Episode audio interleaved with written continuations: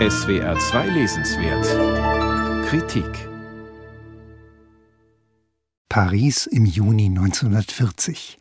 In einem Güterwagen auf der Gare d'Austerlitz liegen vier tote Männer. Die Szenerie, mit der Chris Lloyd seinen Krimi Die Toten vom Gare d'Austerlitz beginnt. Die vier Männer sind Polen, in der Nacht zuvor mit Gas vergiftet.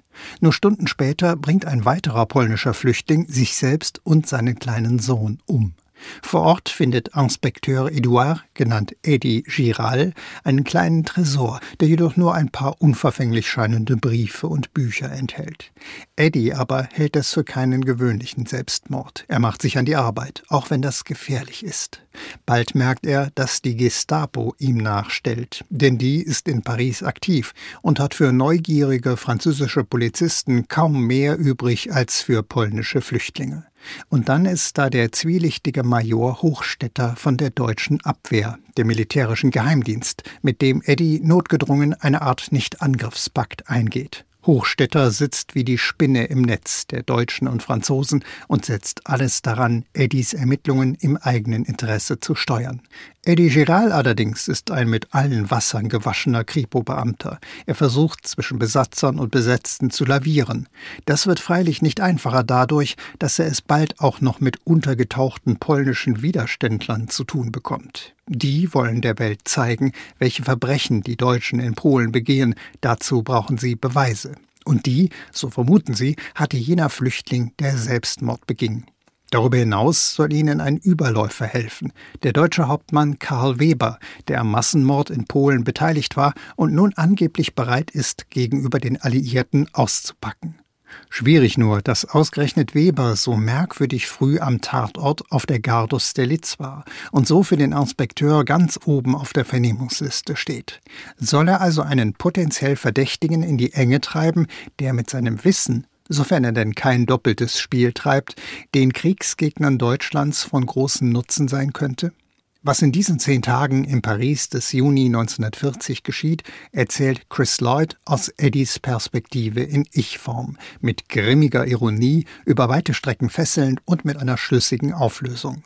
Man spürt, dass Lloyd, der viele Jahre in Spanien und Frankreich lebte, sich eingehend befasst hat mit dem französischen Widerstand während der deutschen Besatzung und auch mit der Kollaboration. Gelungen schildert er die Spannungen zwischen den Figuren im zerrissenen Europa der Weltkriegsepoche, ohne sich in Klischees zu flüchten. Auf deutscher Seite fächert er die Interessengegensätze und Reibereien auf, zwischen der Wehrmacht und den Kräften aus dem Dunstkreis der SS. Für Historiker ein bekanntes Thema, hier wird es plastisch dargestellt. Und auch auf französischer Seite treten nicht nur edle Widerständler mit der Faust in der Tasche auf, sondern auch gleichgültige und potenzielle Kollaborateure. In Eddie selbst spiegelt sich das Schicksal jener Generation junger Europäer, die ihre Lebensträume und ihre Menschlichkeit in den Schützengräben des Ersten Weltkriegs verlor. Ein Trauma, das Eddie zu einem beziehungsunfähigen Einzelgänger gemacht hat. Unter diesem Trauma ganz besonders gelitten hat Eddies Verhältnis zu seinem 18-jährigen Sohn Jean-Luc, den er viele Jahre nicht gesehen hat. Jean-Luc nun taucht urplötzlich auf und verkündet, er wolle in den Untergrund gehen, um gegen die Deutschen zu kämpfen. Dass Eddie nun auch noch seinen Sohn davor retten muss, in die Hände der Besatzer zu fallen, macht die Lösung des Falles abermals schwieriger. Es erweitert den gelungenen Krimi um einen Schuss Action, aber auch Tragik.